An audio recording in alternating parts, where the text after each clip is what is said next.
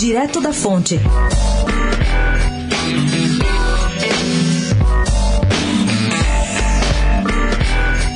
Passado o carnaval, uma das muitas guerrinhas que já agitam o Congresso em Brasília vai voltar com força. Trata-se da obrigação dos partidos a lançar no mínimo 30% de candidatas mulheres nas eleições. Pelo menos dois projetos pretendem acabar com essa norma, ambos alegando que ela só serviu para lançamento de candidatas laranja, cuja finalidade era receber no partido uma gorda verba dada pelo TSE. Na outra ponta, entidades como a OAB e o Instituto de Advogados no Brasil já saíram atirando em pleno carnaval contra esses projetos que consideram antidemocráticos. O grande problema, no caso, é que os dois lados estão cheios de razão. É verdade, sim, que a lei acabou servindo a fins pouco republicanos dentro dos partidos, tanto que uma multidão de candidatas, cerca de 16 mil, não teve um único voto em outubro passado. Claro, os partidos não queriam fazer campanha, só queriam parte dos 30% de 1. 1,7 bilhão de reais, uma bagatela de 570 milhões. Mas é verdade também que a lei funcionou um pouco. O Brasil saltou do lugar 153 para o 132 no ranking mundial de representação feminina no Congresso entre as eleições de 2014 e 2018. E na Câmara elas pularam de 9,9% para 15% da bancada. Enfim, é uma briga que mal está começando, mas que vai interessar de perto a todos os partidos.